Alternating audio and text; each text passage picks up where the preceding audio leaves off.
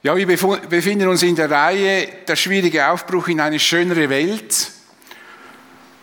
Und da geht es um den ganzen Textabschnitt im, ersten, im zweiten Buch Mose Kapitel 1 bis etwa Kapitel 12, wie Israel aus Ägypten befreit wird und wir sind jetzt äh, bei Mose, äh, der nun von Gott berufen wird, das zu tun und das haben wir letzten Sonntag dann miteinander angeschaut. Ihr könnt alle Predigten dieser Reihe sind mittlerweile fünf und das wäre jetzt heute die sechste. Könnt ihr auf unserer Webseite nachhören oder ihr könnt das Predigtmanuskript runterladen oder hinten liegt auch die Predigt von heute auf, die ausgeschriebene. Könnt ihr euch auch gern bedienen. Könnt sie auch während dem, es gibt einige, die lesen gern mit, währenddem ich predige. Ist mir eigentlich alles egal. Die Hauptsache ist, dass das Wort uns bewegt, dass wir etwas mit dem Wort Gottes anfangen können, dass Gott uns berührt und da hat jeder seinen eigenen Weg, wie er sich konzentrieren kann.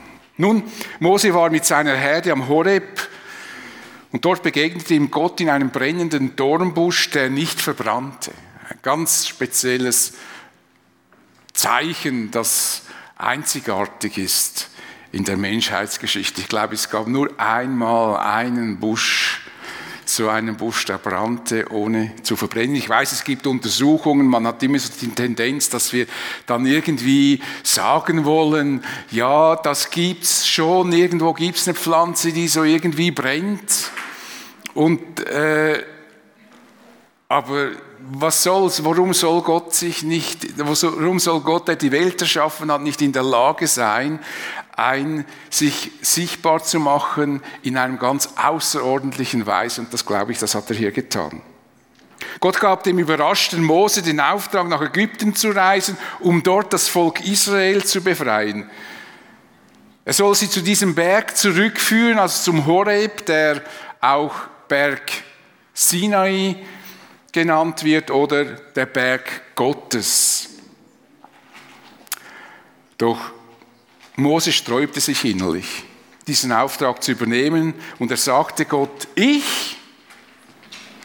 Wer bin ich denn? Wie kann ich zum Pharao gehen und das Volk Israel aus Ägypten herausführen? Das ist unmöglich. Ich kann mir das ehrlich gesagt nicht vorstellen. Doch Gott blieb dabei und ermutigte Mose, indem er ihm zusicherte, er werde ihn garantiert unterstützen und helfen, dass das gelingen wird. Aber Mose behagte dieser Auftrag dennoch nicht. Er konnte sich nicht vorstellen, wie das gelingen könnte. Und nun lesen wir, bevor wir uns weiter Gedanken über dieses Geschehen machen, wie das Gespräch zwischen Mose und Gott weiterging. Mose erwiderte, und was ist, wenn die Leute von Israel mir nicht glauben und nicht auf mich hören, sondern behaupten, der Herr ist dir nicht erschienen? Was soll ich dann tun? Was hast du da in der Hand? fragt der Herr. Einen Stock, sagte Mose. Wirf ihn auf die Erde, befahl der Herr. Mose tat es, da wurde der Stock zu einer Schlange, Mose lief vor ihr davon. Der Herr befahl ihm, pack sie beim Schwanz. Mose fasste zu und sie wurde in seiner Hand wieder zum Stock. Da sagte der Herr, Tu das vor ihren Augen, damit sie glauben, dass ich dir erschienen bin, ich, der Gott ihrer Vorfahren, der Gott Abrahams, der Gott Isaaks und der Gott Jakobs. Dann befahl der Herr Mose, steck die Hand in dein Gewand. Mose gehorchte und als er seine Hand wieder hervorzog, war sie voll Aussatz, weiß wie Schnee. Steck deine Hand noch einmal in dein Gewand, befahl der Herr. Und Mose tat es, und als er sie wieder hervorzog, war sie gesund wie der übrige Körper. Der Herr sagte, Wenn sie sich durch das Wunder mit dem Stock nicht überzeugen lassen, dann wird das zweite Wunder sie überzeugen. Wenn sie aber immer noch nicht glauben, nicht auf dich hören wollen, dann nimm Wasser aus dem Nil und schütte es auf den Boden und es wird zu Blut werden. Jetzt ist das doch langsam ziemlich viele gute Zeichen. Doch Mose erwiderte, ach Herr, ich habe doch noch nie gut reden können. Und auch seit du mit mir, deinem Diener, sprichst, ist das nicht besser geworden. Ich bin im Reden viel zu schwerfällig und unbeholfen. Mit anderen Worten, ich kann das nicht machen. Der Herr antwortete, wer hat den Menschen die Sprache gegeben? Wer hat die Menschen stumm und, wer macht die Menschen stumm oder taub? Wer macht sie sehend oder blind? Ich bin es, der Herr. Also geh jetzt, ich werde dir helfen und dir sagen, was du reden sollst.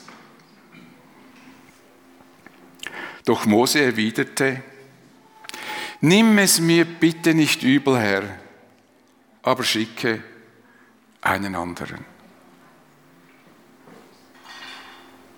Da wurde der Herr sehr zornig auf Mose und sagte, du hast doch noch einen Bruder, den Leviten Aaron. Ich weiß, dass er gut reden kann. Er ist auf dem Weg zu dir und wird sich freuen, dich wiederzusehen. Du sagst ihm alles, was er reden soll. Ich helfe dir dabei und ihm helfe ich auch. Ich sage euch, was ihr tun sollt. Wenn Aaron für dich zum Volk spricht, wird das so sein, wie wenn ein Prophet die Botschaft seines Gottes weitergibt. Und den Stock hier nimm in die Hand. Mit ihm wirst du die Wunder tun, die dich ausweisen. Mose wurde vor bald 40 Jahren von den Hebräern, also seinem Volk, dem Volk Israel, missverstanden, als er sich an einem, Ägypter, an einem Ägypter rächte, der vorher einen Hebräer, einen unschuldigen Hebräer totgeschlagen hatte. Damals musste er aus Ägypten fliehen und er stellte fest, dass nicht einmal die Israeliten verstanden, dass er ihnen helfen wollte und dass er sich ganz auf die Seite des Volkes Israel gestellt hatte.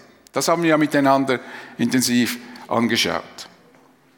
Und einer dieser Israeliten bezichtigte ihn sogar, einen Mord begangen zu haben und das war mit ein Grund, weshalb er aus Ägypten nach Midian floh. Wieso? Dachte Mose vielleicht. Sollten die Hebräer ihm jetzt glauben, wenn er plötzlich nach 40 Jahren auftaucht? Mose sagte, was ist, wenn die Leute von Israel mir nicht glauben und nicht auf mich hören, sondern behaupten, der Herr, der ist dir gar nicht erschienen? Du machst wieder etwas, da haben wir gar keine Vorstellung, was du vorhast. Hast schon mal einen umgebracht?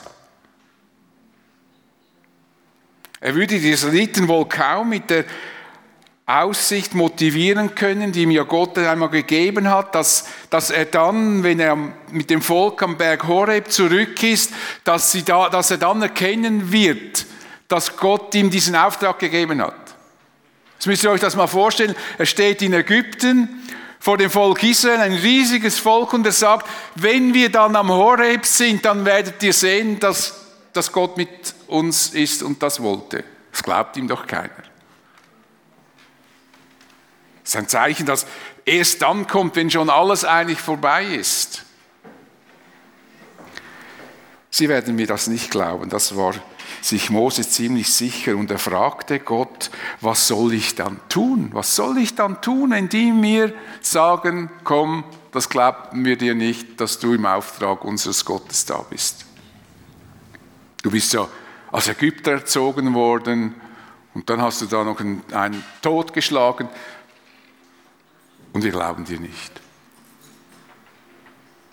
Ich denke, wir können Mose ganz gut verstehen. Natürlich würden wir auch wissen wollen, was, wie, wie wir reagieren könnten, wenn wir auf Ablehnung stoßen.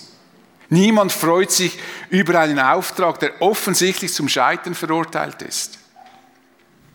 Das Erstaunliche ist, dass Mose sich in der Gegenwart Gottes nicht scheute, seine Bedenken offen und direkt zu äußern. Wir haben ja letztes Mal gesehen, dass wenn Gott erscheint, die Menschen nicht jubeln, sich ausstrecken, sondern immer auf ihr Angesicht fallen oder ihr Gesicht verhüllen. Weil dieser Eindruck der Gottes Heiligkeit und Gerechtigkeit dermaßen eine, eine Ausstrahlung hat, dass der Mensch merkt, dass er vor diesem Gott nicht bestehen kann. Und hier sagt Mose einfach, was ihm am Herzen liegt. Diese heilige Gegenwart verhindert nicht, dass er nicht sein Herz öffnen würde. Er war nicht bereit, einen Auftrag entgegenzunehmen, dessen Ausführung ein hohes Risiko mit sich brachte, der in seinen Augen zum Scheitern verurteilt war. Er wollte genauer wissen, was auf ihn zukommen würde und wie er dann reagieren könnte.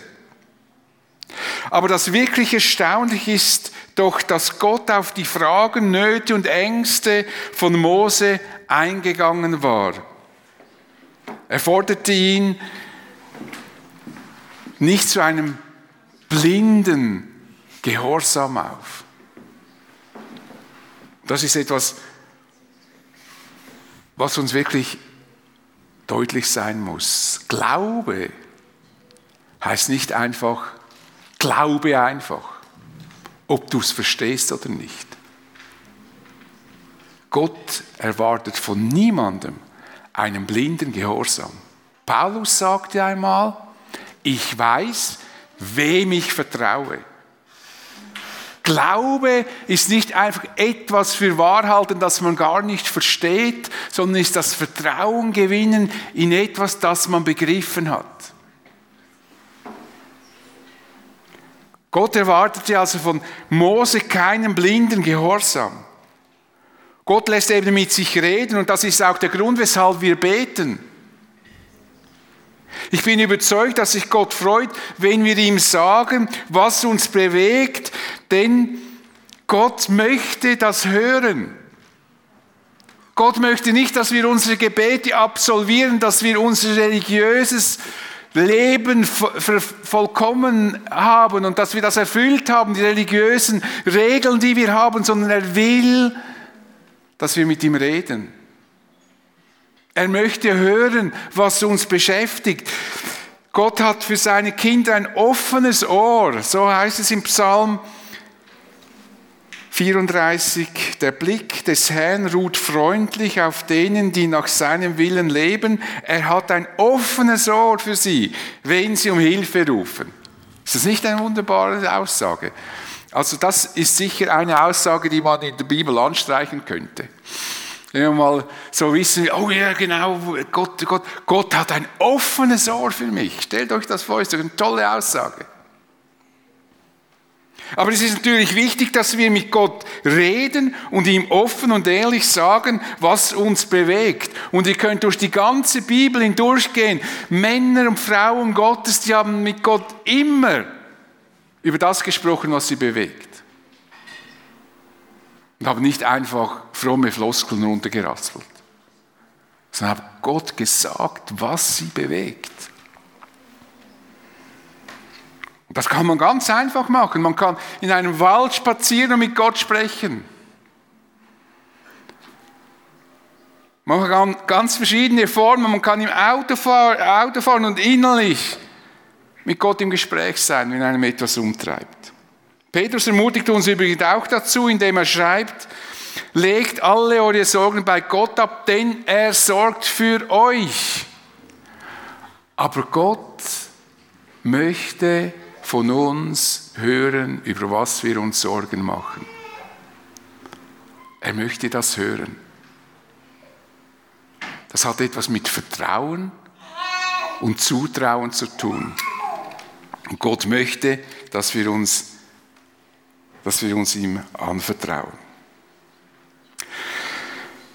Gott ging auf die Fragen und Bedenken und Ängste von Mose ein. Er hatte offensichtlich Verständnis dafür. Immerhin es war ja ein schwieriger Auftrag. Und eine schwierige Aufgabe, die er ihm gab. Die Befürchtungen von Mose waren nachvollziehbar, waren nicht einfach aus der Luft gegriffen.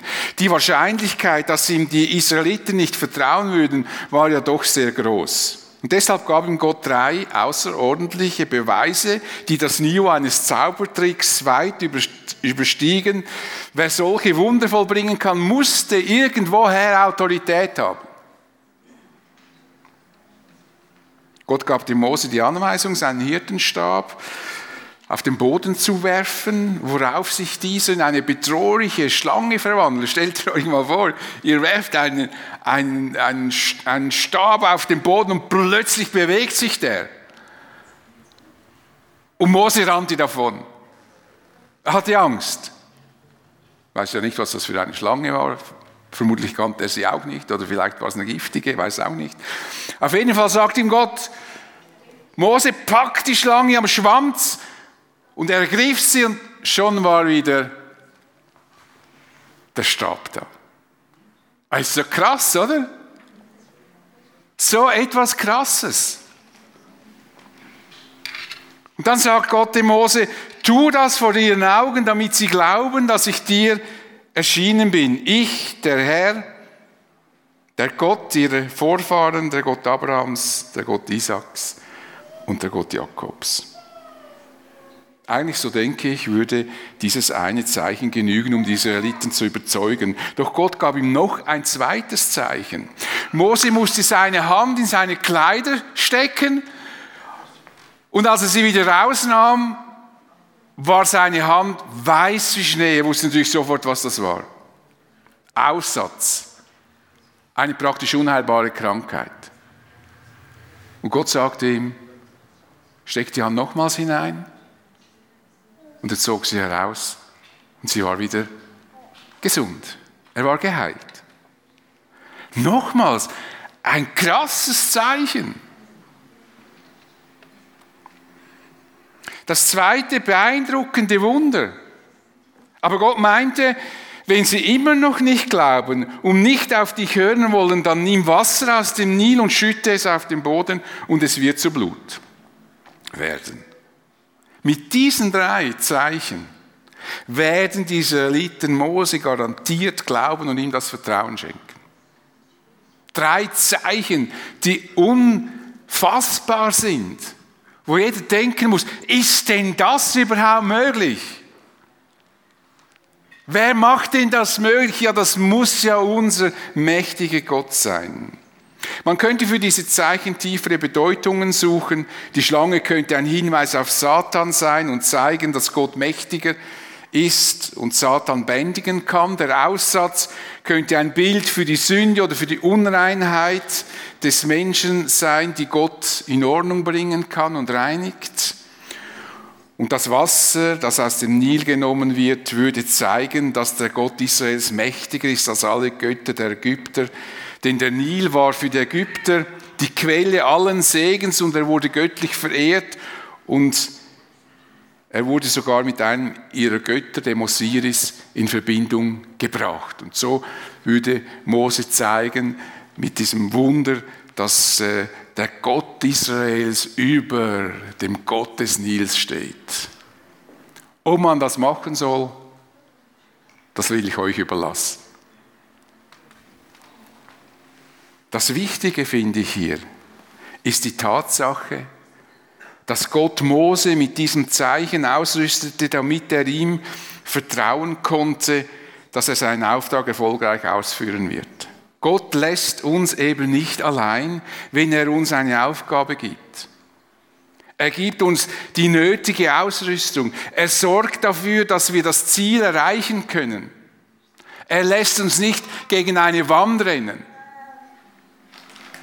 Und weil das so ist, ermutigte später Paulus die Christin Philippi mit der Überzeugung, ich bin darin guter Zuversicht, dass der in euch angefangen hat, das gute Werk, der wird es auch vollenden bis an den Tag Christi Jesu.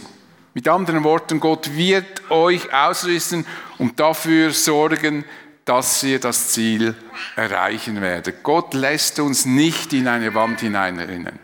Er gibt uns nicht einen Auftrag, der nicht zu erfüllen ist. Er wird uns ausrüsten. Mose genügte diesen, genügten diese Zeichen nicht, obwohl sie, so finde ich, sehr beeindruckend waren und dadurch der Erfolg seiner Mission realistisch geworden war. Mose sah das anders. Er konnte sich mit der Idee, nach Ägypten zu gehen, einfach nicht anfreunden. Er konnte sich nicht vorstellen, wie er die Ägypter dort befreien sollte. Das ist ja das eine, sie zu gewinnen, dass sie ihm das Vertrauen schenken und das andere, dass dieser mächtige Pharao das Volk ziehen lässt. Und dann sagt er Gott, er sei ja nicht besonders gut im Reden. Mit anderen Worten, für das, wenn du mich beauftragt, muss ich irgendwie reden können. Insbesondere würde ihm öffentliche Auftritte nicht liegen. Und er gab Gott zu bedenken, dass er jetzt wohl drei beeindruckende Zeichen bekommen hätte, aber bezüglich seiner Redefähigkeit, wie er das auch immer hätte feststellen wollen, hätte sich gar nichts geändert. Seit du mit mir, deinem Diener, sprichst. Wir sehen hier übrigens etwas ganz Wichtiges, dass Mose wohl seine Meinung deutlich äußert, was ihn beschäftigt, aber er bleibt respektvoll gegenüber Gott. Ich bin dein Diener. Es gibt so in unseren Kreisen manchmal so Tendenzen, wo man sagt, wir müssen Gott auch einmal einfach mit ihm schimpfen können. Mit dem kann ich gar nichts anfangen. Wer will sich erdreisten, mit Gott zu schimpfen? Aber wir dürfen unsere Meinung sagen, wir dürfen unsere Nöte sagen, aber seit du mit mir, deinem Diener, sprichst. Zeigt Mose, dass trotz seinem Widerstand, seinem innerlichen Widerstand, er den Respekt vor Gott behält. Seit du mit mir, deinem Diener, sprichst, ist das nicht besser geworden. Ich bin im Reden viel zu schwerfällig und unbeholfen, das hat nicht geändert. Die anderen Wunder sind ja schön, aber wie soll ich es dann machen, wenn ich nicht gut sprechen kann? Ich finde das schon ein bisschen dreist, muss ich sagen. Trotzdem ging Gott geduldig auf diesen Einwand ein. Er gab Mose zu bedenken, wer hat den Menschen die Sprache gegeben? Wer macht die Menschen stumm oder taub? Wer macht sie sehend oder blind? Ich bin es der Herr. Also Mose, denk dran, wer ich bin und ich kann dir bestimmt helfen. Vertrau mir jetzt endlich. Du kannst dich auf mich verlassen. Mit meiner Hilfe wird es dir gelingen. Und nun neigt sich die Geduld Gottes doch langsam dem Ende zu. Jedenfalls fordert der Mose auf, also geh jetzt. Ich werde dir helfen und dir sagen, was du, was du reden sollst. Es wird funktionieren, Mose. Geh jetzt endlich. Es ist schon eine Frage, wie viel Sicherheit wir manchmal wollen, wenn wir eine Aufgabe in der Gemeinde oder im Reich Gottes übernehmen. Und ich werde den Verdacht nicht los, dass es sich hier bei Mose auch etwas um eine Ausrede handeln könnte. Und in Ausreden stehen wir Mose manchmal ja nichts nach. Ich habe keine Zeit, es liegt mir nicht, andere können das viel besser. Nur das Problem ist, die anderen machen es auch nicht.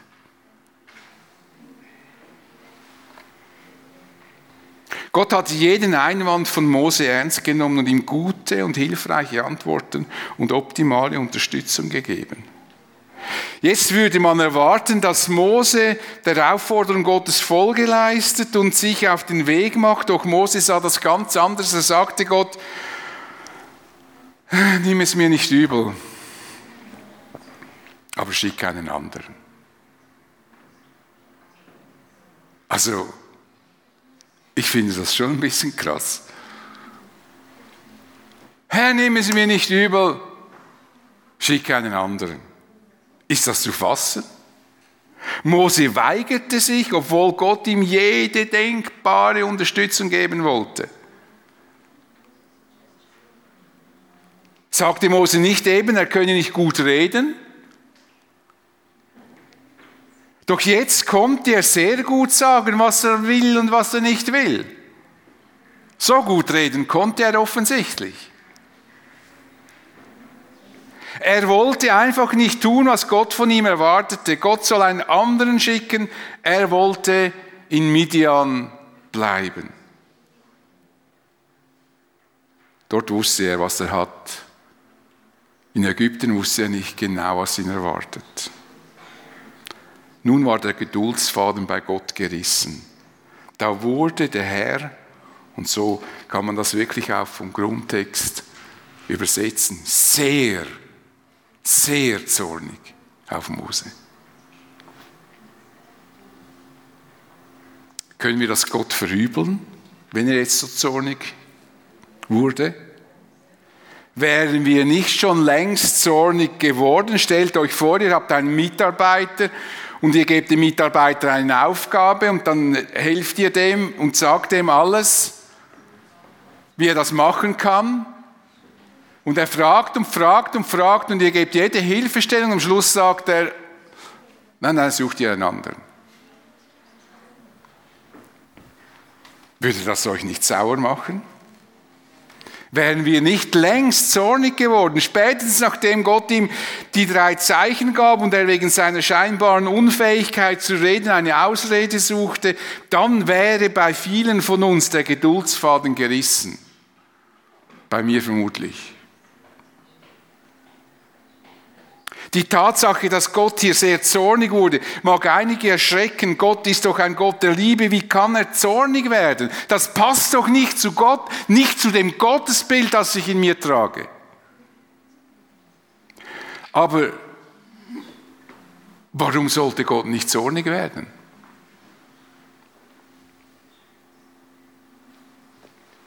Er bemühte sich mit größter Geduld, Mose für diesen Auftrag zu gewinnen. Er ging auf alle seine Fragen, Nöte und Ängste ein und er rüstete ihn aus, damit er sicher sein konnte, dass der Auftrag gelingen wird. Ich glaube, das ist das, was Gott immer wieder ertragen muss. Er tut alles für uns Menschen und wir neigen dazu, abzulehnen, was er uns geben will. Die Liebe Gottes zu uns Menschen ist so groß, dass er seinen Sohn in diese Welt schickte, damit er für unser Problem der Sünde starb. Viele Menschen haben dafür nur ein müdes Lächeln übrig. Sie verachten, was Gott ihnen schenken möchte. Sie bleiben, so bleiben sie verloren und das bedeutet, Gott wird sie einmal strafen müssen, weil Gott nicht nur ein liebender Gott ist, sondern auch ein gerechter Gott. Und ohne Gerechtigkeit gibt es keine Liebe. Aber das möchte ich euch ein andermal ausführlich erklären. Und so heißt es im Johannesevangelium, Wer an den Sohn Jesus glaubt, hat das ewige Leben. Wer dem Sohn nicht gehorcht, wird das Leben nicht sehen. Der Zorn Gottes bleibt auf ihm. Wenn Menschen das hören, ärgern sie sich darüber, dass hier vom Zorn Gottes gesprochen wird. Gott soll uns doch lieben und nicht zornig sein. Und so ist es auch. Gott liebt uns Menschen tatsächlich und zwar mehr, als wir uns als die meisten Menschen sich das vorstellen können. Wie groß seine Liebe zu uns ist, zeigt er uns dadurch, dass er seinen Sohn für uns geopfert hat. Paulus schreibt den Christen in Rom, Gott beweist uns seine Liebe dadurch, dass Christus für uns starb, als wir noch Sünder waren. Wisst ihr, wenn ich von der Liebe, Liebe Gottes ist so, wir können ja also wenn wir Autofahrer lernen, früher musste man ja noch, hat man mit Schaltung gelernt, dann muss man lernen, wie man, wann man den ersten Gang reintut, wann man den zweiten, wann man den dritten.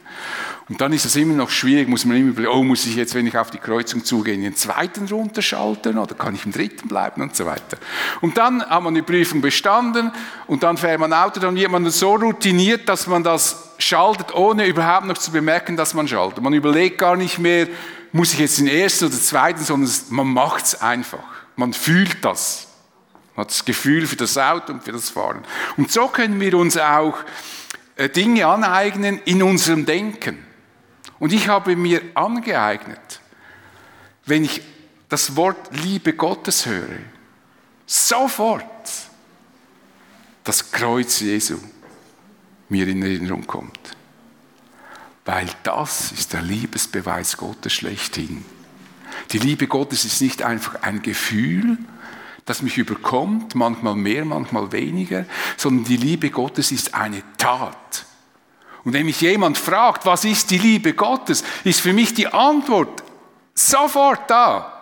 Die Liebe Gottes ist, dass Jesus für meine Schuld am Kreuz gestorben ist. Das ist die Liebe Gottes. Das ist die Tat Gottes. Gott beweist uns seine Liebe dadurch, dass Christus für uns starb, als wir noch Sünder waren. Und dann sprechen oft Christen über die Liebe Gottes und sie, sie verheddern sich, weil sie irgendwie von Gefühlen sprechen wollen. Aber wenn wir von der Liebe Gottes sprechen, sprechen wir nicht von Gefühlen, sondern sprechen wir von einer Tat. Dass eben Jesus für uns gestorben ist, dass Gott uns seine Liebe bewiesen hat. Das ist die Liebe Gottes. Denn durch Jesus Christus ermöglicht er uns, dass wir uns mit ihm versöhnen können. Jesus hat uns davor gerettet, dass wir für unsere Sünde selber zahlen müssen. Er hat den Zorn Gottes, der uns mit Recht treffen würde, auf sich gelenkt. Paulus sagt, Jesus, der uns errettet hat vor dem zukünftigen Zorn, weil er den Zorn, der mich treffen müsse, auf sich genommen hat. Zorn könnte man auch mit Gericht übersetzen. Wenn ihr jetzt zu Hause diese Bibelstelle nachschlagt, könnte es gut sein, dass in, eure, in eurer Übersetzung steht, äh, vor dem zukünftigen Gericht. Das ist nicht falsch übersetzt, aber im Grundtext steht das Wort Zorn. Aber mit diesem Zorn ist ja auch das Gericht Gottes gemeint. Und deshalb sagt Jesus zu Nikodemus, wer an Jesus glaubt, wird nicht verurteilt. Wer aber nicht glaubt, ist damit schon verurteilt. Denn der, an dessen Namen er nicht glaub, geglaubt hat, ist Gottes eigener Sohn. Wer Jesus ablehnt, der ist schon gerichtet. Es ist nicht eine Frage, will ich Jesus annehmen, dann bin ich, bin ich äh, bin ich gerettet, will ich ihn nicht annehmen, bin ich äh, gerichtet? Nein, ich bin gerichtet. Es ist nur die Frage, ob ich die Rettung annehmen will, ob ich mir helfen lassen will. Genau deshalb ist Jesus in die Welt gekommen. Und genau deshalb starb er für unsere Schuld. Jesus sagte, Gott hat seinen Sohn nicht in die Welt gesandt, um sie zu verurteilen, weil sie schon verurteilt ist, sondern um sie durch ihn zu retten. Jesus ist gekommen zu retten und nicht zu verurteilen. Es ist wie wenn, wenn, wenn der Arzt kommt und jemand ist krank, dann kommt er, um diesen gesund zu machen und nicht um ihn krank zu machen. Jesus ist gekommen, nicht um die Welt zu verurteilen, weil das Urteil ist durch die Sünde schon gesprochen, sondern ist gekommen, um sie zu retten. Die Welt ist bereits verurteilt, aber Gott will dich retten. Die Liebe Gottes zeigt sich in seinem Sohn Jesus Christus. Nun, Gott wurde sehr zornig auf Mose, doch selbst in seinem Zorn blieb er fürsorglich. Selbst Menschen, die ihn ablehnen, ist er fürsorglich. Er geht ihnen nach, versucht, sie doch noch zu gewinnen. Sehr interessant.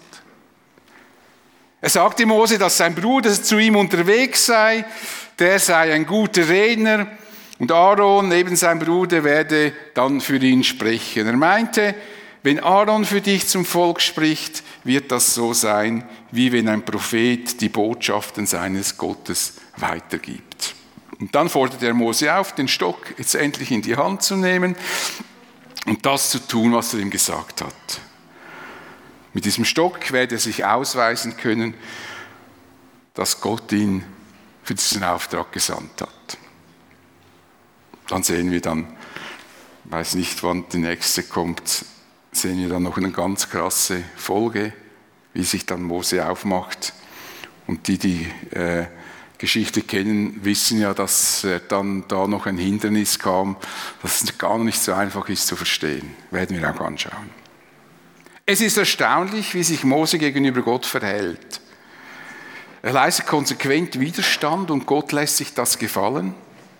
Und das ist eigentlich das Erstaunliche noch am Ganzen, mit welcher Geduld und Fürsorge sich Gott dem Mose annimmt. Und wir müssen uns die Frage gefallen lassen, ob wir uns nicht auch manchmal ähnlich verhalten, wenn wir den Eindruck haben, dass Gott uns eine Aufgabe geben möchte, die uns nicht behagt. Sagen wir dann nicht auch manchmal, vielleicht sprechen wir es nicht aus, aber wir denken es vielleicht im Stillen, nimm es mir nicht übel her, aber ich schicke einen anderen. Das ist nichts für mich. Das ist nicht meine Gabe. Und ich habe auch keine Zeit. Und der Auftrag, das Evangelium zu verkünden, den wir als Kirche haben und jeder von uns in irgendeiner Weise in diesen Auftrag eingebunden ist. Mit irgendeiner Weise meine ich, nicht jeder muss dasselbe machen, nicht jeder ist ein Evangelist, nicht jeder kann gut Gespräche führen. Aber wir haben den Auftrag auch nicht persönlich, dass jeder Einzelne alles machen muss, sondern wir haben den Auftrag als Kirche. Und deshalb sind wir, wenn wir zur Kirche gehören, egal zu welcher, immer irgendwie mit diesem Auftrag auch mit eingebunden in irgendeiner Weise. Und da können wir auch diesen Auftrag auch als Kirche vor uns herschieben, bis Gott eventuell andere findet, die das eventuell tun wollen. Wir stehen vor dem großen Projekt Live on Stage. Es gibt vieles, was in dieser Corona-Zeit dem Projekt im Weg steht. Vermutlich hätten viele von uns dieses Projekt fallen lassen, denn der Aufwand für diese eine Woche im November ist groß und wenn dann die Leute nicht kommen, wegen Corona war alles umsonst. Wobei es jetzt auch einen professionellen Livestream geben wird, mit dem man versucht, das etwas aufzufangen. Aber sind wir doch ehrlich. Also ich hätte vermutlich das auch abgeblasen, als das dann drauf losging. Aber was hätte das gebracht? Wir hätten es nicht einmal um ein Jahr verschieben können, weil die Programme stehen auch schon wieder. Aber sind wir doch ehrlich, was würden wir machen, wenn Live on Stage abgesagt worden wäre? Würden wir in dieser Woche im November etwas Besseres und Sinnvolleres machen? Sollten wir jetzt nicht alles daran setzen, dass dieses Projekt gelingt? Sollten wir uns jetzt nicht darum bemühen, dass die Menschen in Zürich von diesem Projekt erfahren und eingeladen werden? Sollten wir nicht alles tun, dass wir uns mit unseren Gaben engagieren, unterstützen und helfen? Jesus sagte seinen Jüngern im Zusammenhang mit dem Missionsauftrag, dass er immer bei ihnen sein wird. Interessant ist das ja, dass er das im Zusammenhang mit dem Missionsauftrag sagt. Ich bin jeden Tag bei euch bis zum Ende der Welt. Wir können also davon ausgehen, dass uns Jesus unterstützt und hilft, wenn wir die Verkündigung des Evangeliums unterstützen. Ich bete mit uns. Ich möchte dir danken, Vater, für dein Wort. Es ist erstaunlich, wie Mose mit dir sprechen konnte. Wie offen du auf seine Anliegen eingegangen bist. Und was uns vielleicht erschrecken kann, ist, dass dann doch einmal der Punkt erreicht ist oder war, wo du zornig geworden bist. Aber selbst in deinem Zorn bleibst du fürsorglich. Und so hast du auch deinen Sohn in diese Welt geschickt, weil deine Liebe zu uns dermaßen groß ist, dass du wolltest, dass wir die Möglichkeit haben, dass wir uns mit dir versöhnen. Und ich danke dir für jedes, das das begriffen hat und jedes, das hier drin ist und diesen, diese Versöhnung noch nicht in Anspruch genommen hat, kannst du heute an diesem Tag retten. Neues, ewiges Leben schenken. Versöhnung und Friede mit dir. Und hilf uns, Herr, dass wir auch dein Reden verstehen in unserem Leben und wissen, wo wir Nein und wo wir Ja zu sagen haben. Ich danke dir. Amen.